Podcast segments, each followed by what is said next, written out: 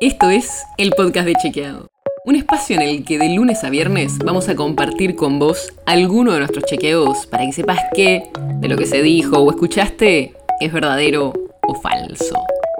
También te vamos a presentar las verificaciones que hacemos de las desinformaciones que andan circulando por ahí y vamos a traerte datos y contexto para entender mejor las noticias.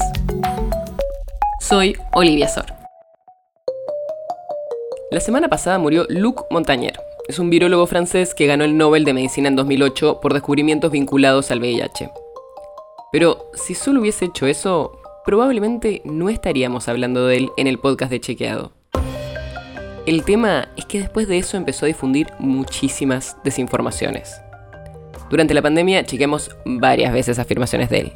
Y para hablar de eso estoy con Florencia Balarino, editora en Chequeado que viene siguiendo el tema hace bastante. Flor, ¿qué tipo de cosas decía Montagnier después de ganarse el Nobel? Después de ganar el Nobel, el investigador comenzó a abrazar ideas cada vez más alejadas de la ciencia. Sostuvo, por ejemplo, sin pruebas, que el agua podía recordar unas supuestas ondas electromagnéticas emitidas por el ADN del virus y las bacterias. También recomendaba comer papaya fermentada contra el Parkinson y decía que una buena alimentación podía evitar las infecciones por el VIH en África todas afirmaciones sin ninguna evidencia científica.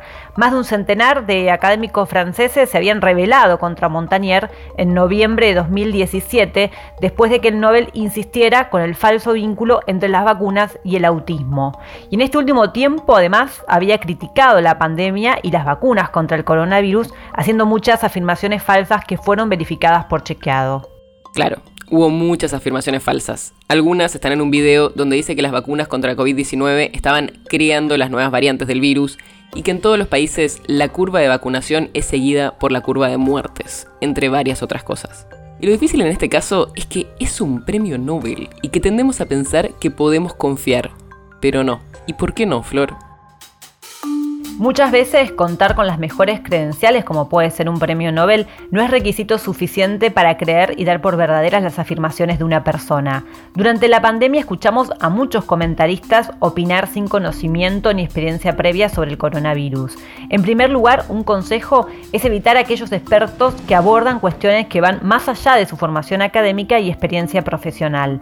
Así como si tenemos un esguince de tobillo, no haríamos una consulta médica con un cardiólogo, sino con un traumatólogo, bueno, deberíamos tratar de evitar la opinión de expertos cuya especialidad no está relacionada a la temática.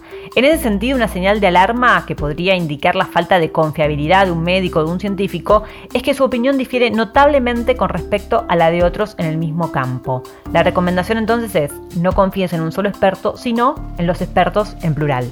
O sea, que el hecho de ser un virólogo reconocido por un aporte científico no quiere decir que sea una fuente incuestionable sobre otros temas. Y que tenemos que estar muy atentos a que incluso en personas que tienen todos los pergaminos, lo más importante no es la persona que lo dice, sino en qué evidencia se basa y si está alineada con el consenso científico o no. El podcast de Chequeado es un podcast original de Chequeado, producido en colaboración con Posta. Si tienes una idea, algún tema del que te gustaría que hablemos en un próximo episodio, escríbenos a podcast.chequeado.com. Y si te gustó este episodio, seguinos en Spotify o en tu app de podcast favorita y recomendanos a tus amigos. Si querés más información sobre esto o sobre otros temas, entra a chequeado.com o sumate a nuestras redes. Soy Olivia Sor.